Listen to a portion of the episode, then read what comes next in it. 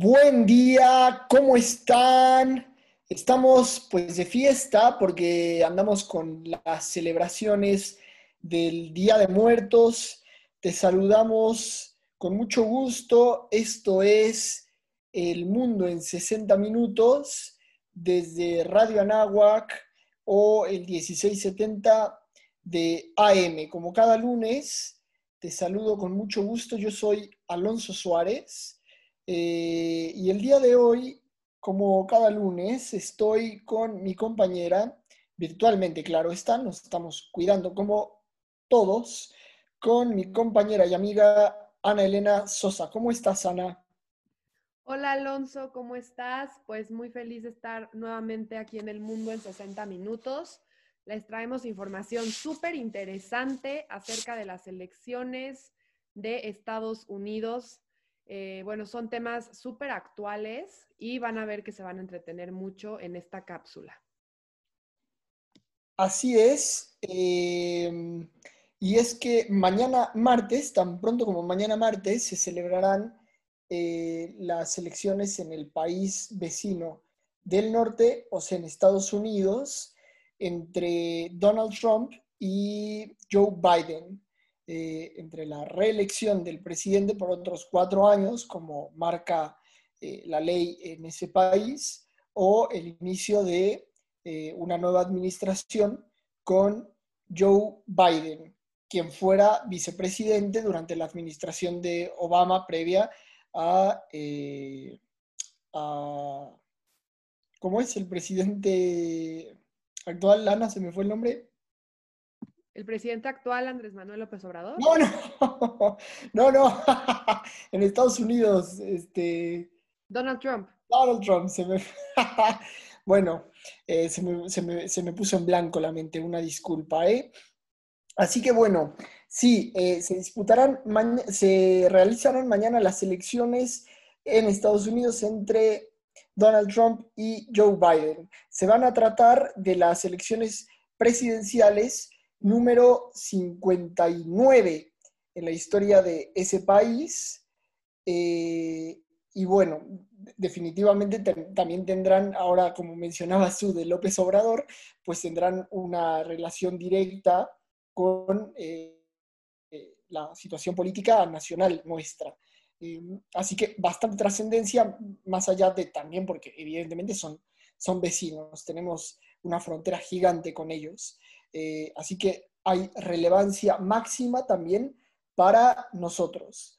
Eh, en fin, eh, cuéntanos tú un poco sobre, el informe, sobre la información que tienes, Ana. Bueno, Alonso, yo les vengo a platicar acerca del debate que se llevó a cabo el jueves de la semana pasada. fue un debate cara a cara entre Joe Biden y Donald Trump. Este debate se llevó a cabo en Nashville, en Tennessee, en Estados Unidos. Y bueno, fue un debate sumamente intenso. Eh, hubieron diferentes y fuertes acusaciones personales entre los dos candidatos. Este, bueno, tocaron diferentes temas. Este debate se, se llevó a cabo por diferentes temas como el COVID-19, se habló de las familias estadounidenses, conflictos raciales, el cambio climático, la seguridad nacional, el liderazgo, entre otros temas. Cosas eh, que resaltar acerca de este debate. Pues bueno, acerca del COVID-19, el candidato Joe Biden habló sobre, eh, bueno, lo fuerte que ha sido la pandemia para Estados Unidos. Se ha solidarizado con, con, bueno, con toda la, la, nación acerca de este tema. Y pues bueno, muchas de sus frases recordadas del vicepresidente fue, quien sea el responsable de tantas muertes no debería seguir siguiendo, perdón, no debería seguir siendo presidente de Estados Unidos de América. Entonces, bueno, esta es una súper fuerte acusación contra Donald Trump. Se echaron a la cara diferentes cosas. Por su parte, Donald Trump defendió su manejo de la pandemia y aseguró que su administración ha podido controlar los brotes y aparte el presidente, como sabemos, fue víctima del COVID-19 y tras su hospitalización habló de que es necesario reabrir la economía en Estados Unidos y también reiteró que la culpa del virus la debería de cargar China, evitando la responsabilidad de las consecuencias negativas de su administración. Entonces, pues bueno, estos son temas súper eh, controversiales, interesantes. También se habló acerca de la seguridad nacional. Y pues bueno, este año vimos muchísimos shootings en Estados Unidos. Alonso, no sé si tú tengas conocimiento acerca de este tema, pero eh, en realidad los shootings en las escuelas, las, las, amenazas de muerte que tiene la gente que entra con pistolas, este, gente, pues básicamente adolescentes que llegan con pistolas a, a, bombardear las escuelas en Estados Unidos son terribles. Y esto se debe también a la venta de armas que ha tenido Estados Unidos en el gobierno de Trump. Él lo, administró como un negocio esencial y esto desató todas estas catástrofes que vimos en los colegios públicos. Eh, por su parte, Biden habla de que quiere controlar las armas en Estados Unidos. Esto es un punto crucial para el país, ya que, pues bueno, vamos a evitar todas estas muertes de niños, de jóvenes en escuelas, que pues básicamente encuentran las pistolas en, sus casas, en, los cajones, porque pues es tan, tan normal el hecho de que los estadounidenses tengan un arma de fuego en sus casas que esto hace que en realidad la seguridad nacional se vea muy, pero muy afectada. Eh, entonces, pues bueno, son temas importantes que tocar.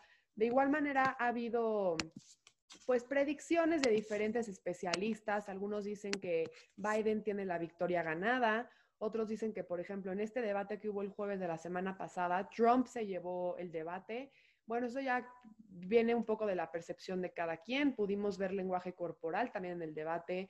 Vimos que Donald Trump estuvo mucho a la defensiva, que hablaba mucho de que el vicepresidente pues tuvo su oportunidad de hacerlo y no lo hizo.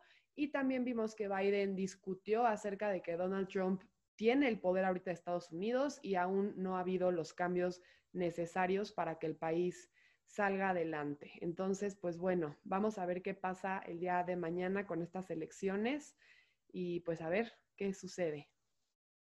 Es así, Ana, eh, en relación a lo del COVID, que es un tema pues en el mundo como tal, eh, Estados Unidos eh, tiene 9.02 millones de casos por 229 mil muertes. Es así como es el, es el primer lugar en, en casos en el planeta obviamente un tema que le afecta bastante al presidente Donald Trump. Así que bueno, a estar muy atentos eh, el día de mañana, Ana, para ver qué es lo que sucede con las elecciones en Estados Unidos. Eh, ¿Quién crees que gane, Ana? Pues bueno, yo personalmente espero que gane Joe Biden, ya que es un candidato sumamente preparado. Las propuestas que dio en el, en el debate presidencial me parecieron súper interesantes y nuevas además. Creo que se está enfocando en abrir su panorama a diferentes sectores de la población que pues bueno, vemos que Donald Trump es un es una persona que tiene una mentalidad pues muy muy blanca, ¿no? Por así decirlo. Y creo que Joe Biden, hablando también de los conflictos raciales, creo que su ideología es muchísimo más amplia. Tiene un, un este, bueno, un sentido humano creo que más cálido y eh, sinceramente espero que, él se lleve las elecciones de este año. ¿Tú, tú qué opinas? Y em, yo creo también que va a ganar Biden. Em, en realidad no tengo una preferencia por ninguno de, los dos. Eh, veremos qué tan cerrada también puede estar o si la, diferencia es, es, un poco más eh, definitoria. Em, pero bueno, muy, muy, muy interesante tu punto de vista. Ana, ¿cuál, es tu Twitter para que la gente te siga, Ana? Mi Twitter es arroba SG, ahí me pueden seguir. Yo, bueno, básicamente ponemos contenido de, motivación personal en mi Twitter. muy bien. no son temas tan políticos, pero bueno, también es importante tener superación personal y todos estos temas, y más, bueno, en ahorita en la pandemia que luego podemos estar un poco tristes o bajoneados, pues ahí van a encontrar frases de ánimo. Está buenísimo. bueno, yo soy arroba T-O-T Suárez 39, o sea, arroba tot Suárez 39. Y en mi Twitter se van a encontrar eh, más contenido deportivo que otra cosa. Eh, sobre el Toluca, que es mi equipo. Eh, y alguna que otra, algún que otro contenido divertido en cuanto a memes, ¿no, Ana? Sí, es súper importante también. Es muy importante también. bueno, pues gran programa el de hoy, Ana. Yo te agradezco mucho tu participación como siempre. Por mi parte me, despido, soy Alonso Suárez. Eh, adelante, Ana, con tu despedida. Bueno, pues muchas gracias por escucharnos una vez más en esta cápsula del Mundo 60 Minutos. Esperamos que la información que les estamos brindando sea bueno, para, para que se forjen una idea de estas elecciones en Estados Unidos que son súper importantes, también nos van a afectar aquí en nuestro país. Entonces, pues muchísimas gracias por escucharnos y nos vemos a la próxima. Adiós.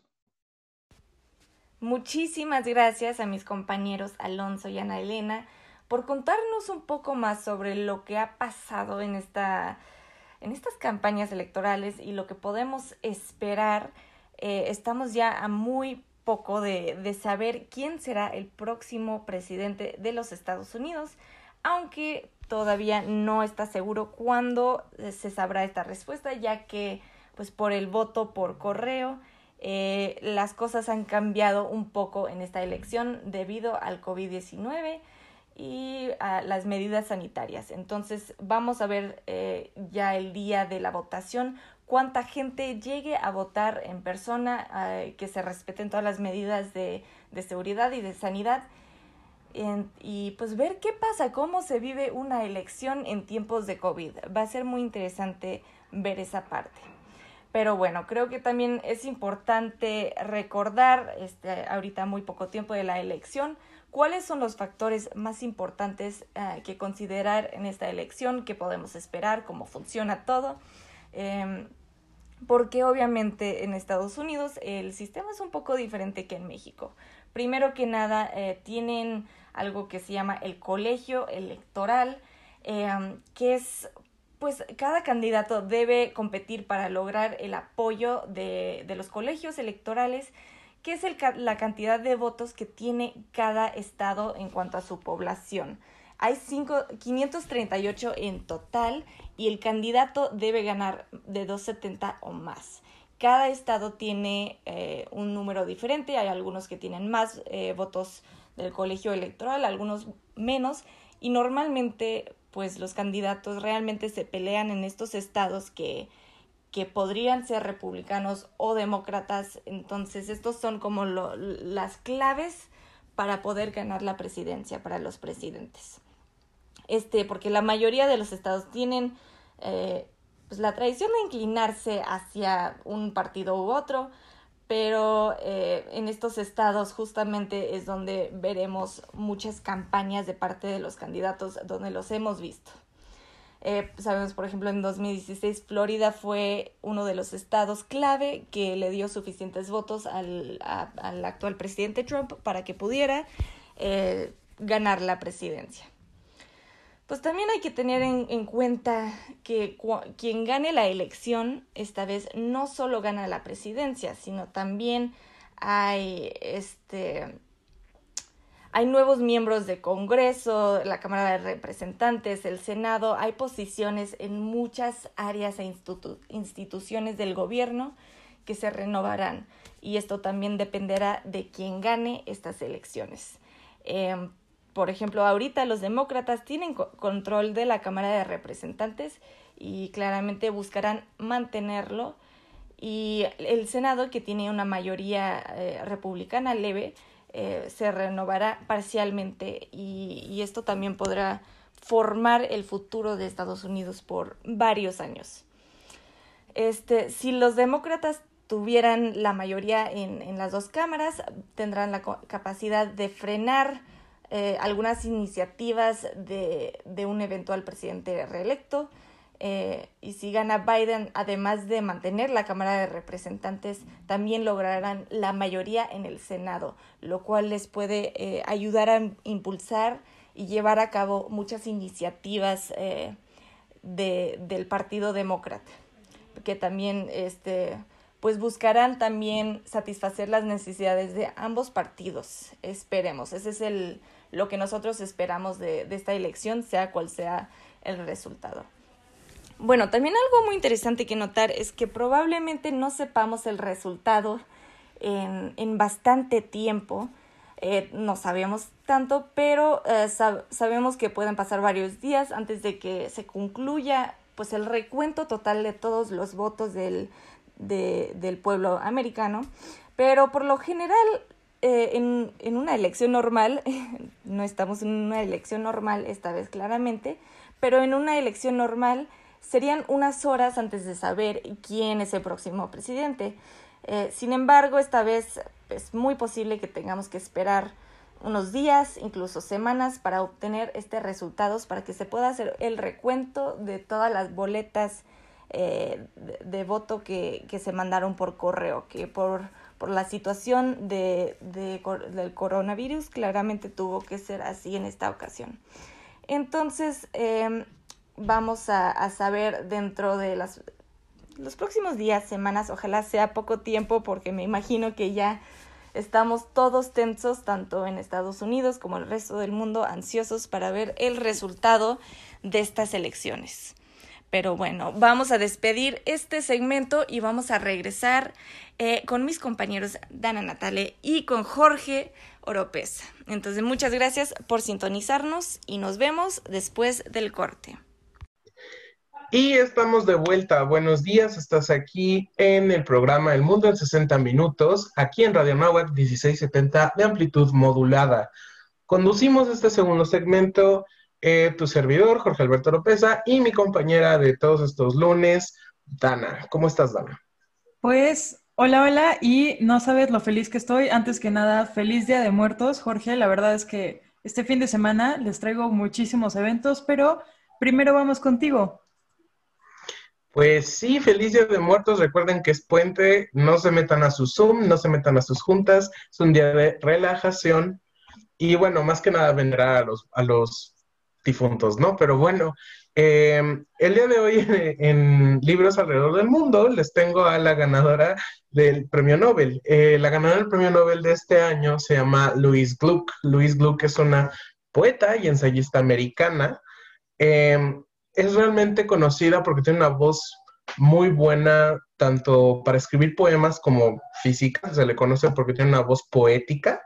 Em, es autora de 11 libros de poesía, de los cuales los tres más grandes son Vita Nova, eh, Middlelands y otro que se llama eh, Iris Salvaje. Eh, justamente Iris Salvaje ganó el premio Pulitzer de poesía en 1993 y eh, tiene varios libros, tiene casi 11 libros. Esta es una señora muy grande en lo que es poesía. Y creo que es una lectura muy interesante, eh, más que nada en este, en este tiempo que a lo mejor necesitamos reconectarnos un poco con la parte emocional. Creo que puede ser muy importante leer un poco más de poesía, meternos un poquito más a, a varias em, obras que nos reconecten con quiénes somos y qué hacemos, ¿no? Creo que a veces nos hace falta trabajar un poco en nosotros mismos. Y esta autora justamente tiene mucho de esos temas de autoconocimiento, de em, incluso mitología, imágenes de naturaleza, tiene muchos de estos problemas de, deseo.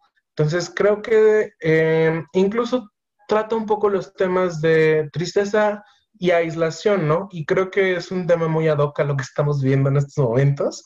Em, yo creo que puede ser una lectura muy interesante. Ah, el libro que les recomiendo en este momento es el de Iris, El Iris Salvaje, que es, su traducción al español de The Wild Iris, que lo pueden conseguir en Amazon. Y eh, también su último libro, me parece que es Praderas, que la traducción es de Andrés Catalán, que el título original es Middlelands. También lo pueden encontrar en Amazon o en su librería de preferencia. Entonces, les dejo esas dos lecturas, El Iris Salvaje y Praderas. Y les recuerdo el nombre, se llama Luis Gluck, eh, G-L-U con diéresis CK. Entonces, eh, si quieren una lectura pues diferente, no necesariamente novelas, no necesariamente ensayos, que últimamente en estas semanas hemos estado recomendando algo por ese tono, pues creo que les puede servir para para despejarse un poco, aprovechen que es este Día de Muertos y que pues están un poco más despejados. Pero bueno, Dana, ¿qué, ¿qué, nos traes en el mundo de la cultura, el entretenimiento, los libros? Bueno, pues te traigo muchísimo, justamente hablando de pues este bellísimo fin de semana, todo este puente celebrando Halloween, Día de Muertos. Eh, bueno, podemos encontrar en el huerto Roma Verde una experiencia un poco como mística, mágica para las personas que les encante. Y justamente se está celebrando lo que se llama el Folk Witch, que es una edición que va a rendir tributo a las mujeres fuertes de los pueblos romaní que resaltan eh, tanto por sus enseñanzas, la libertad, la transformación, resistencia y valentía, valores que pues en estos momentos yo creo que muchos necesitamos. Y como cada año, la cudaduría de Machica Verbena con proyectos mexicanos inspirados en la magia y mucha energía, principalmente la vibra positiva ante todo, nos trae 50 expositores con productos de diseño, eh, textiles, moda, joyería, cosmética y muchísimo más para aquellos que les interese todo este tema. Inclusive vamos a traer este, con el Museo Dolores Olmedo, que va a celebrar nada más y nada menos que su aniversario número 25, renovando tanto a la museografía de su colección y se van a incluir obras de pues, pintores sumamente importantes para México, como serían Frida Kahlo y Diego Rivera. Entonces estamos hablando de un total de 20 pinturas hechas tanto por Frida Kahlo y 27 por Diego Rivera, que van a traer una nueva propuesta que es tanto imaginativa como narrativa, ya que finalmente el recorrido está presentado de una manera que usualmente cuando entramos a un museo no nos preguntamos qué es lo que vemos o por qué están colocadas las obras de la manera en la que están colocadas. En cambio, el Museo Dolores Olmedo las van a colocar de manera que el recorrido te pueda recibir tanto con autorretratos de Frida y de Diego Rivera, y posteriormente puedas ver dos piezas elementales eh, para los artistas, ¿no? Que serían en este, en este tema, sería el retrato de Alicia Galant y el matemático, las cuales inauguran tanto la formalización de ambos pintores, como sucesivamente podremos encontrar más adelante en la exposición eh, diversas demostraciones de colores, de pinturas que van a mostrar también la influencia que motivaron a la pareja, tanto en la construcción sentimental de su relación, como también los distintos discursos que tuvieron en el arte prehispánico, en el arte prehispánico perdón, las artesanías eh, mexicanas, las distintas etapas tanto de su vida como de su trabajo.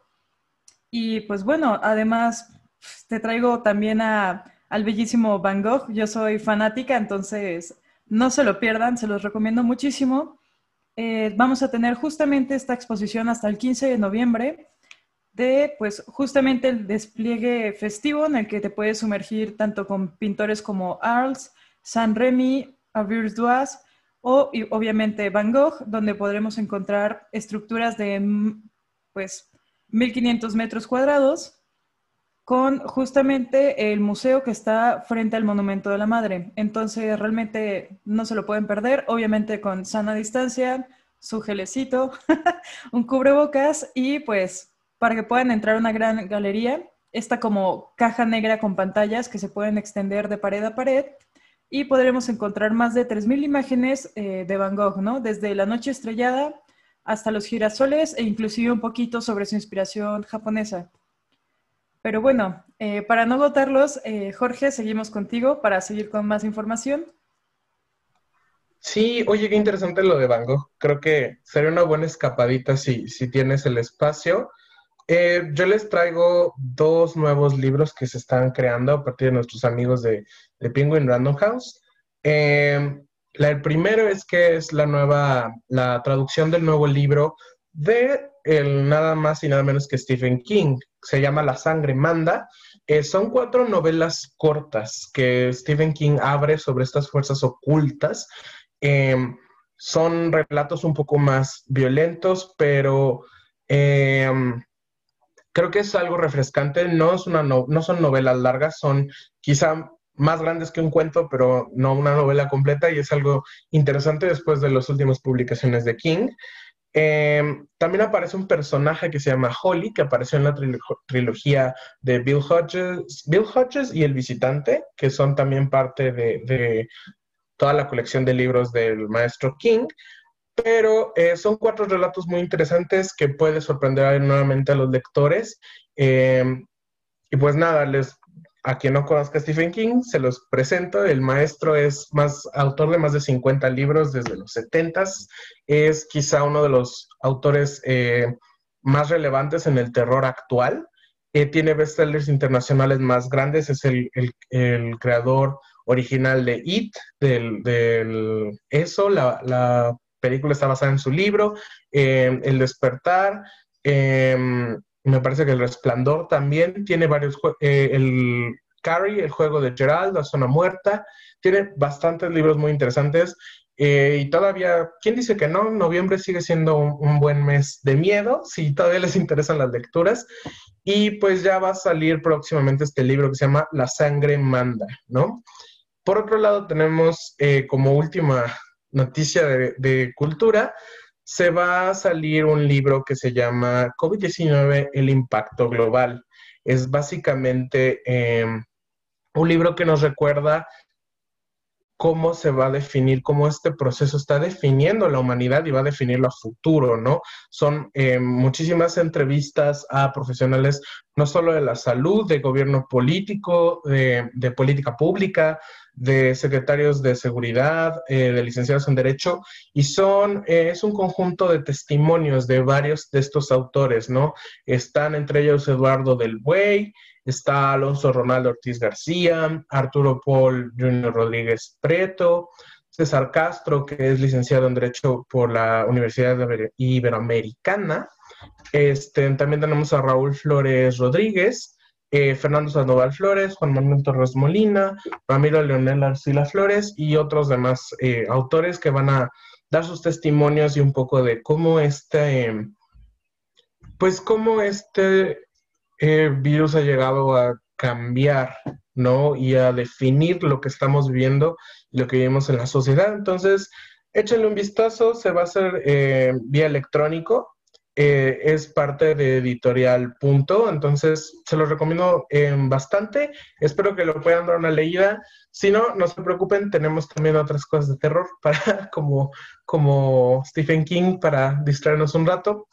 Pero bueno, esto fue nuestro segmento de entretenimiento. Esta vez lo tenemos un poco más corto porque tenemos una entrevista que hicieron nuestros compañeros eh, de primer semestre para hablar un poco de feminismo y hablar de qué es lo que está pasando con todos esos roles de género. Entonces, vamos a esa entrevista y eh, vamos a un corte. Espero que les haya gustado esta pequeña sección. Es un poco más corta de lo normal, pero vayan a ver el extracto de la entrevista, vale muchísimo la pena. Recuerden que están aquí en El Mundo en 60 Minutos por Radio Nahua 1670M. Nos pueden escuchar por internet, nos pueden escuchar en su radio y ahora nos pueden escuchar en Spotify. Entonces, si tienen Spotify, escúchenos ahí también.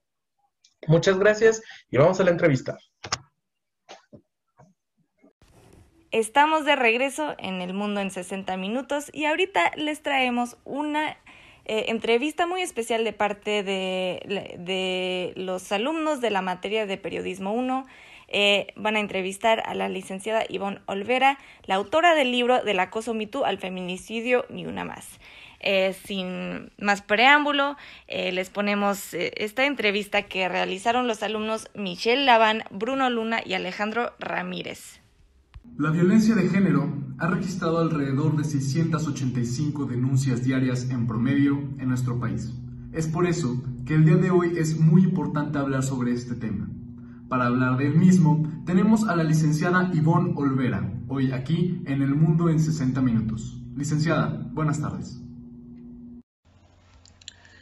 El tema de la violencia de género en la pandemia ha registrado 685 denuncias diarias en promedio. Para hablar de este tema, nos da mucho recibir frente a los micrófonos de El Mundo en 60 Minutos a la doctora en Derecho Ivonne Olvera, experta en este tema, autora del libro Del acoso al Me Más que decir, licenciada, con su permiso, empezamos con la entrevista formalmente. La primera pregunta, y creemos que es muy importante establecer primero que nada, es legalmente a qué nos referimos cuando decimos violencia de género. Miren, la violencia de género es la violencia que existe contra las mujeres eh, y también contra diferentes grupos con, con este, vulnerables.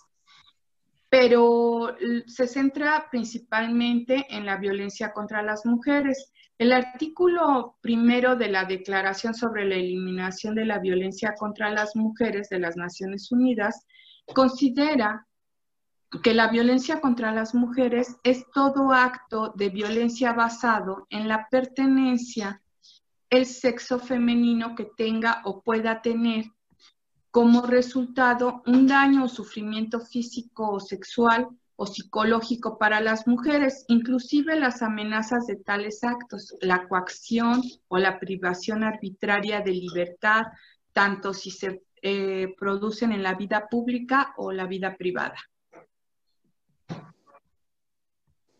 Bien, la segunda pregunta sería, eh, ¿cómo se castiga la violencia de género en México? Bueno, mira, la, la principal este, normatividad, hay varias normatividades dependiendo del delito que se trate, porque tenemos que hay violencia física y violencia psicológica. Y esta deriva en varias conductas delictivas que pueden ser eh, desde el acoso, este, la violación, y la violencia familiar y la más grave de todas, que es el feminicidio. Entonces, la ley principal que tenemos es la Ley General de Acceso a una Vida Libre de Violencia que se publicó en 2007. Y también tenemos los códigos este, penales de cada estado y el Código Federal que algunos sancionan la mayoría sancionan estas conductas eh, delictivas hacia, hacia, hacia el género. Hay otros delitos de género, por ejemplo, como la discriminación. Y la discriminación también es un delito y también viene dentro de los códigos penales. Entonces, dependiendo del tipo de violencia que se genere hacia la mujer, tenemos la normatividad eh, que, relativa al caso, pero la mayor parte de los tipos de conducta que se eh, pueden castigar, como tú dices, este, se refieren a, eh, vienen de, de, la ley de acceso a una vida libre de violencia y de ahí fue que se tipificaron en los códigos penales. Claro que sí. Y hablando un poquito más sobre la discriminación de género, ¿cuáles cree usted que son los retos actuales que necesitamos superar en base a la equidad y la discriminación que tenemos? Pues mira, este, Michelle, la, equidad de género nos tenemos todavía mucho que trabajar porque vivimos en una sociedad patriarcal ¿Eso qué significa vivir en una sociedad patriarcal? Que eh, se ve desde una perspectiva de género del hombre. Eh, aunque la constitución nos dice que las mujeres y los hombres somos iguales, es verdad que somos diferentes biológicamente, ¿no? Porque las mujeres podemos parir y los hombres no. Pero la mayor parte de las de, de, las actividades, o sea, somos iguales, mentalmente eh, somos iguales, o sea, y a lo que se refiere este artículo constitucional sobre igualdad, de que todos somos iguales, hombres y mujeres por igual, mm, eh, se refiere a, también a, a la falta de oportunidades, porque fíjate que por ejemplo, a nivel directivo, son menos las mujeres que hay en, los puestos de mando. En, a nivel eh, institucional, en los gobiernos, eh, también, aunque por ejemplo este, este gobierno inició con una paridad de género de la mitad de, mujeres al frente de las secretarías de Estado y la mitad hombres, pues ahora ha habido cambios que han sido, que, han, que han provocado una inestabilidad. Eh, esta, esta cultura patriarcal hace a que la mujer esté en un, grado inferior que, el hombre, que se vea así.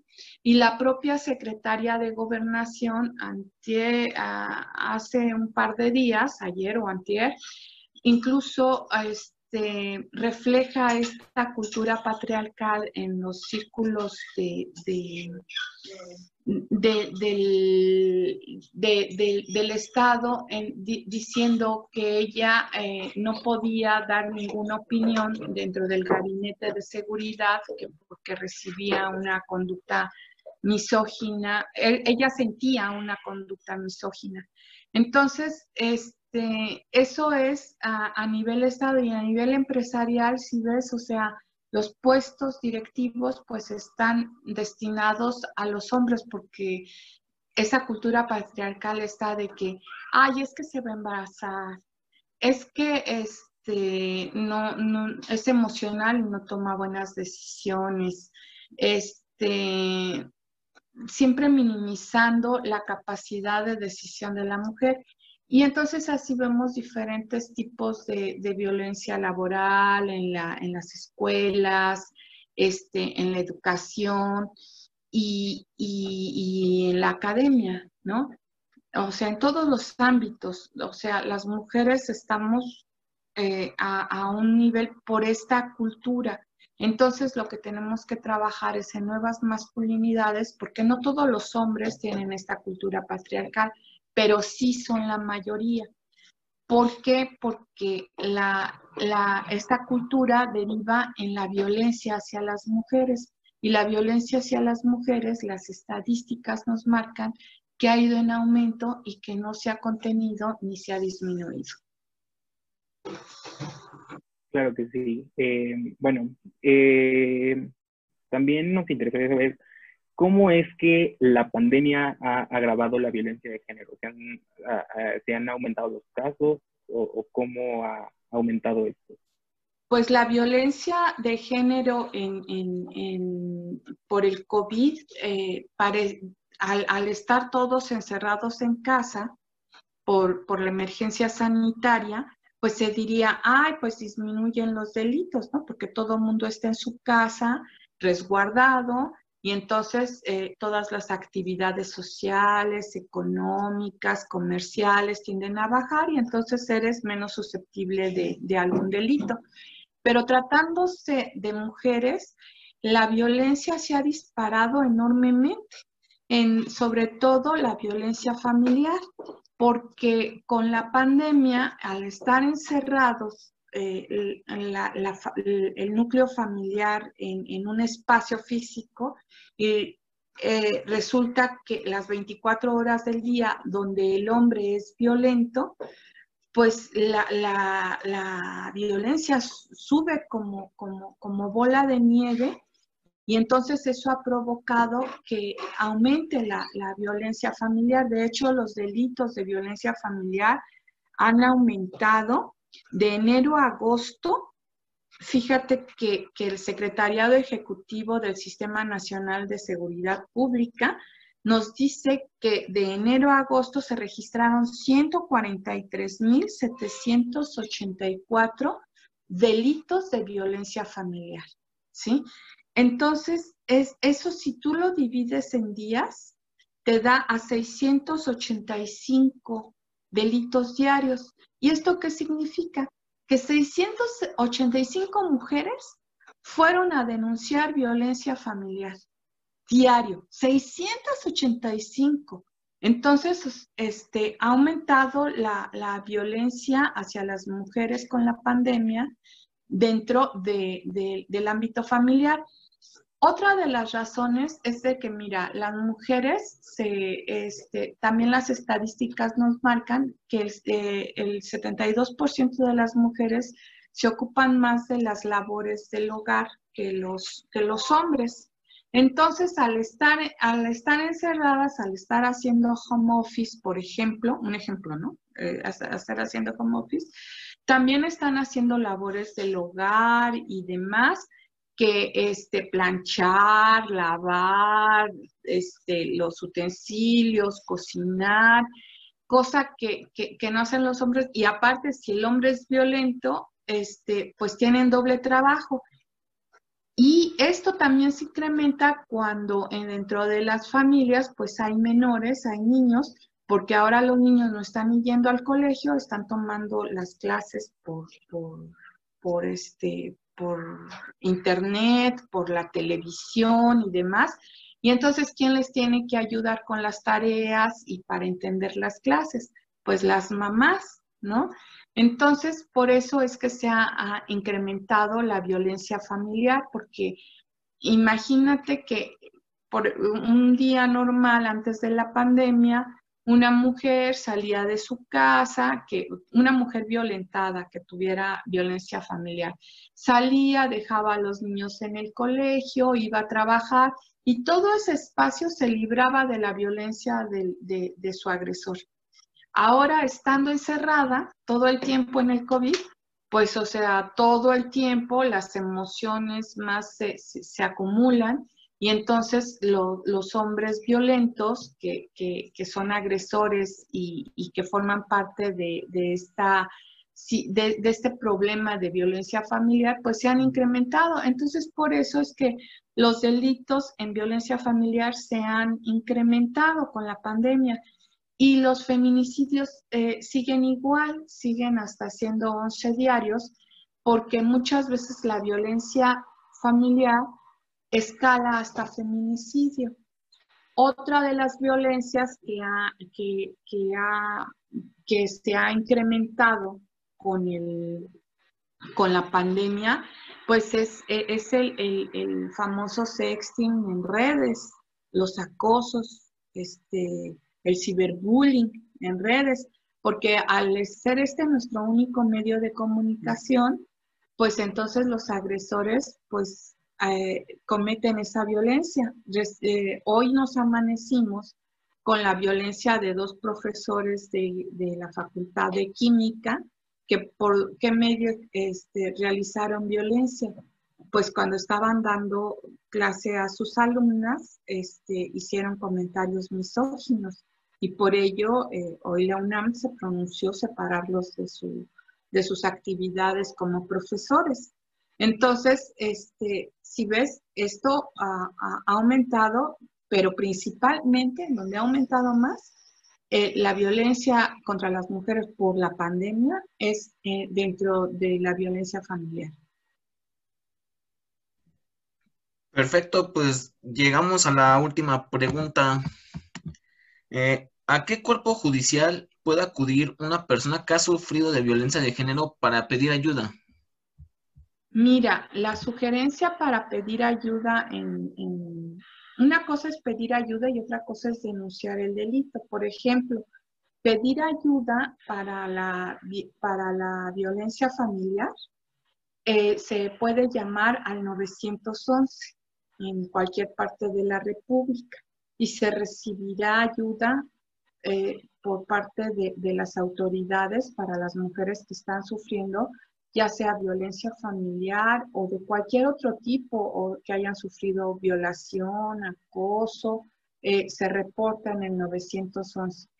Y si se quiere, y, esta ayuda es el inicio para, para hacer una denuncia de carácter penal, porque por lo regular todas estas violencias ya están tipificadas en los códigos penales y por lo regular proceden. Entonces, eh, ese, es, el primer, eh, el, primer consejo, hablar al 911. Y el otro es que también los, los refugios este, para mujeres maltratadas que pueden ustedes, este, nada más con que lo googleen, refugios, este, para mujeres maltratadas, ahí vienen los, los, teléfonos, ahorita lo estaba buscando a ver si lo tenía, este, para proporcionárselos. También les dan asesoría jurídica, legal, psicológica, Mira, es, ah, se puede llamar a la Red Nacional de Refugios al teléfono 800-822-4460 y al 911. Y ese es el inicio para judicializar un, un acto de violencia de género.